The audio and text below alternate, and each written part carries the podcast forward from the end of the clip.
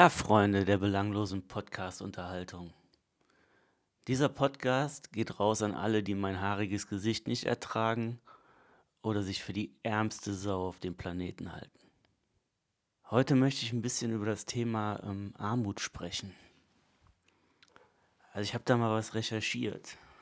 das erste Mal für meinen Podcast. Wahnsinn!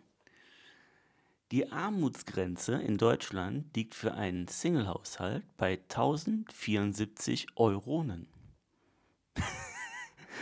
ja, das ist so ziemlich genau das Geld, was ich zur Verfügung habe. Ich fühle mich aber gar nicht arm. Ganz im Gegenteil, ich fühle mich relativ reich. Reich an Zeit, an Lebensfreude. Von daher muss man gründlich unterscheiden, finde ich, zwischen finanzieller Armut und psychischer Armut. Das ist in meinen Augen ein essentieller Unterschied. Ich denke, das Problem der meisten armen Menschen ist ihre Einstellung. Das Fokussieren auf die negativen Aspekte der Armut. Also sogenannte Mindset-Up. Nach dem Motto, ich bin die ärmste Sau auf dem ganzen Planeten. Bevor mich jetzt alle beschimpfen, möchte ich kurz ähm, auf meine eigene Situation eingehen. Also vor zehn Jahren, da war ich so ziemlich am Ende. Meine Frau hat mich verlassen und meinte, mit meinem besten Freund konnte man das Ganze ein bisschen besser durchziehen. Da war meine Tochter, ich meine, noch kein Jahr alt. Ja, daraufhin habe ich dann gedacht, es wäre eine super Idee, sich mal selbstständig zu machen habe mich da also so richtig reingeflüchtet. Ja, es war finanziell relativ äh, lukrativ, aber es hat mich total gestresst. Ja, und kurz darauf kam dann die Wirtschaftskrise und noch ein paar andere Faktoren. Lange Rede, kurzer Sinn, Privatinsolvenz. Ja, das waren dann alles so Schicksalsschläge, die mich erstmal aus der Bahn geworfen haben habe dann übermäßig viel Alkohol konsumiert, mich körperlich gehen lassen. Ja, meine kleine Wohnung, die ich dann angemietet habe mitten in der Stadt, äh, weder richtig eingerichtet noch sauber gehalten. Ja, kurzum, ich steckte so in so einer richtig schönen Depression. Ja, und anstatt mich dann mit meiner Situation mal ein bisschen auseinanderzusetzen und die Probleme auch ein bisschen anzupacken, habe ich mich dann erstmal in eine neue Beziehung geflüchtet.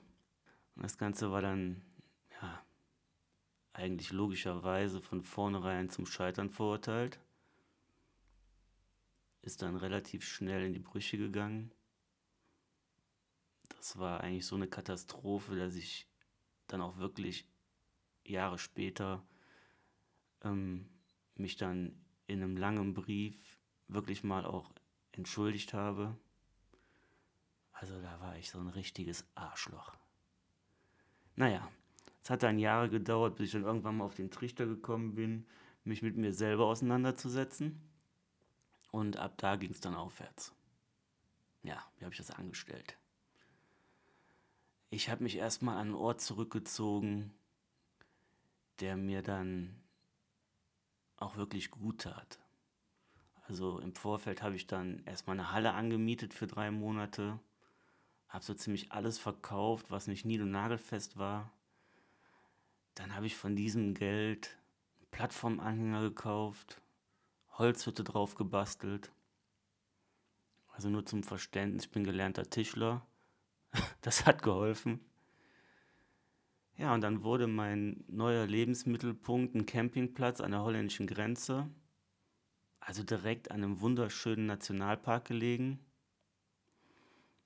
Ja, es wurde wenig fremdbestimmt gearbeitet und viel gelesen. Bin viel im Wald spazieren gegangen, habe mich von Elektrosmog ferngehalten, was nicht schwer war, weil mein Hühnerstall hatte weder Strom noch fließend Wasser. Und da habe ich mir oft die Frage gestellt, was möchtest du und wie kannst du es erreichen? Und einer der wichtigsten Dinge in meinem Leben war und ist es immer noch, mich auszuprobieren was tut mir gut und was tut mir nicht gut.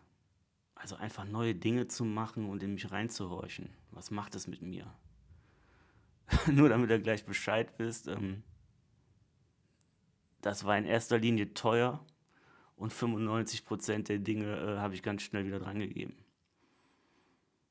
Man muss so eine neue ähm, Aktion, die man da so in sein Leben probiert reinzupacken, natürlich auch erstmal eine Zeit lang testen. Also ich empfehle da wirklich mal so ein Dreivierteljahr am Ball zu bleiben. Aber wenn es dann nicht taugt, äh, ja, ist es in meinen Augen auch nichts. Die Dinge, die ich aber beibehalten habe, wie zum Beispiel im Wald spazieren gehen, Fahrradfahren, meditieren, lesen, tanzen, also tanzen für mich alleine in meinem Zimmer auf Musik oder singen unter der Dusche, Didgeridoo spielen und so weiter. Also die Sachen haben mein Leben stark bereichert.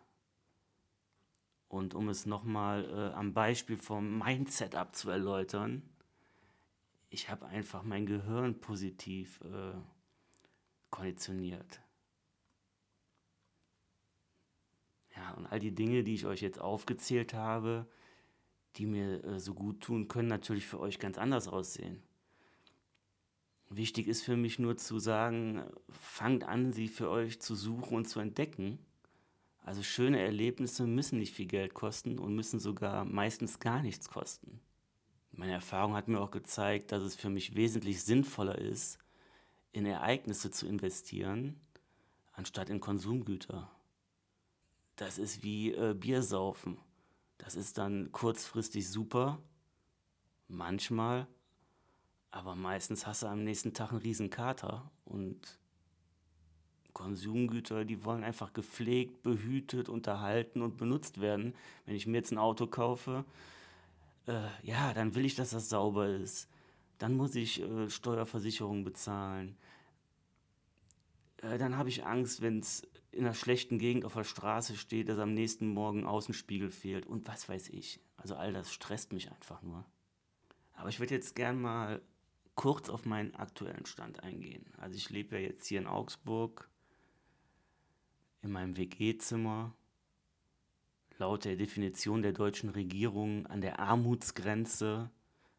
Ja, Fakt ist aber, dass ich eigentlich immer genug Geld zur Verfügung habe. Wie geht das denn? Ja, einige Dinge habe ich ja schon gesagt. Also einfach Aktivitäten für sich finden, die einem gut tun und wenig oder gar kein Geld kosten. Sich auch mal zu überlegen, ja, Alter, was brauchst du denn wirklich? In meinem Fall ist das im Moment gute Lebensmittel einzukaufen und lecker zu essen. Und sich auch mal Wünsche bezogen auf Konsumgüter, die einem so durch, jeden Tag durch den Kopf schießen, ja, sich die Sachen nicht gleich zu kaufen, also diese Wünsche nicht direkt zu erfüllen. Weil meistens erledigen sie sich nach kurzer Zeit von selbst. Macht euch mal zum Beispiel bei Amazon so eine Liste mit den Sachen, die ihr gerne haben wollt und guckt da mal nach äh, zwei, drei Wochen wieder drauf. Dann denkt er, hä? Was ist denn das für ein Scheiß? Das habe ich doch nicht da in die Liste gepackt. Ja, doch. ja, und sich einfach versuchen, bewusster zu werden, das Glück aus sich selbst herauszuschöpfen, ja? Mit der größten Kelle, die ihr finden könnt. Und äh, wenn ich dann ab und zu trotzdem negativ äh, draufkomme, hilft es mir einfach auch sehr, äh, an Menschen zu denken, denen es vermeintlich schlechter geht wie mir. Damit ist jetzt nicht gemeint, sich über so Leute lustig zu machen oder die zu verspotten, ja, da steht immer ein riesen Schicksal meistens dahinter, das ist nichts Schönes. Aber sich einfach vor Augen zu führen, ja, es geht wesentlich schlechter und es kann auch wesentlich schlimmer kommen. Ähm, wo ich auch direkt beim nächsten Punkt wäre. Es ist natürlich für mich auch wichtig, geistig und körperlich gesund zu bleiben. Ja, was meine ich jetzt damit? Das ist für mich eine Form der Freiheit. Also keine Drogenabhängigkeit zum Beispiel. Ja, weil Menschen, die von Alkohol, Tabletten oder harten Drogen oder was weiß ich abhängig sind, Spielsucht, was weiß ich, äh, das hält einen gefangen. Und meistens macht es auch noch sehr einsam, ja. Und das sind alles Sachen, die einem nicht gut tun. Sportliche Betätigung tut einem gut. Jetzt kein Leistungssport, aber zum Beispiel mit dem Fahrrad zur Arbeit fahren. Mal am Sonntag äh, spazieren gehen eine Stunde. Meditieren tut mir gut. Ganz wichtig für die geistige Gesundheit. Übermäßigen Stress vermeiden. Was bei mir zum Beispiel auch heißen würde, Vollzeit zu arbeiten. Ja, sich gut zu ernähren. Nicht immer, aber immer öfter. Freundschaften pflegen. Ja, was man auch nicht kann, wenn man süchtig ist, weil man sich dann abschottet. Aus Angst oder was weiß ich. Ja, noch was. Zusammenhang zwischen Armut und Sucht. Wenn ich wenig Geld habe, ist es total kontraproduktiv zu rauchen, Heroin zu spritzen oder jeden Tag einen Kasten Bier zu saufen. Also ich überspitze den Bogen jetzt absichtlich ein wenig, um es bewusst zu machen. Aber ich sehe oft Menschen, die sich über ihre finanzielle Lage beklagen und neben ihnen am Tisch liegen Kippen, ein Handy für 1000 Euro und dann nippen sie noch an einem Dosenbier. Damit will ich keinen am Pranger stellen, aber versucht einfach mal so etwas zu reflektieren und euch einzugestehen, ich bin suchtkrank, ich brauche Hilfe, wo bekomme ich Hilfe und wen kann ich um Hilfe bitten? Steht einem nur im Weg, wenn man zu stolz ist, um Hilfe zu bitten. Wenn ich wenig Geld habe, dann kann ich mir Essen bei der Tafel holen. Dann kann ich im Sozialkaufhaus einkaufen. Dann kann ich auch mal Flaschen sammeln. Dann frage ich auch mal Leute aus meinem Umfeld, ob sie das eine oder andere noch brauchen. Ja, warum denn nicht, Alter? Ihr werdet die Erfahrung machen, dass die meisten Menschen gerne geben. Und da gibt es ganz verschiedene Gründe für. Und die Gründe sind eigentlich auch wurscht. Aber zum Beispiel, weil sie selber zu viel haben und gerne mal was loswerden wollen. Oder weil es einfach ein tolles Gefühl ist, etwas zu geben, jemandem zu helfen. Es ist einfach wichtig, sich auch mal selber eine Challenge auszudenken, um Ängste zu überwinden und positive Erfahrungen zu machen. Wenn ich zum Beispiel Probleme damit habe, um etwas zu bitten oder etwas anzunehmen, ja, weil mein Elternhaus, Lehrer, Familie oder Vorbilder mir immer suggeriert haben, ja, sowas macht man nicht, das gehört sich nicht, das schickt sich nicht. Ja, vielleicht ist das dann genau der richtige Moment, es einfach doch mal zu wagen um zu wachsen durch positive Erfahrungen mit netten Menschen. Jetzt bin ich in so einen richtigen Laberflash gekommen. Aber ich will den Podcast jetzt nicht so lang halten. Ich probiere immer so bei diesen 15 Minuten zu bleiben. Und ja, da liege ich jetzt noch drunter, aber ähm, eins möchte ich euch am Ende noch sagen. Ich bin jetzt kein Poet, nicht der Messias oder ein Gelehrter. Ich mache Fehler wie jeder andere Mensch auch. Und ich bin auch noch nicht am Ziel der Weisheit angelangt. Aber ab und an den aktuellen Stand zu beobachten und sich immer wieder ein bisschen zu pushen in diese Richtung. Der Weg Richtung Ziel machen mein Leben einfach immer wieder ein Stückchen besser. Amen. In diesem Sinne bleibt gesund, euer Mini-Ego. Ciao. Halt, stopp, Polizei, Kommando zurück. Ich habe was vergessen. Ich weiß nicht, ob es überhaupt irgendjemand auffällt oder aufgefallen ist, aber ich hatte ja im zweiten Podcast erwähnt, dass ich jetzt immer ein Buch am Ende vorstelle. Das habe ich mir anders überlegt. Weil dieses äh, Buch am Ende vorstellen ist in meinen Augen doch Quatsch, weil dann will ich auch ein bisschen was dazu sagen und da mache ich lieber einen eigenen Podcast für Büchervorstellungen. Ich mache was anderes.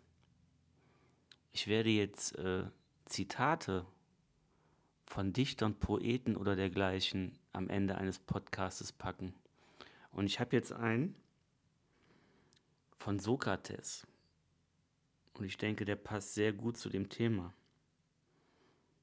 Sokrates hat mal gesagt, wie viele Dinge es doch gibt, die ich nicht brauche. Gefällt mir. So, jetzt aber. Ciao.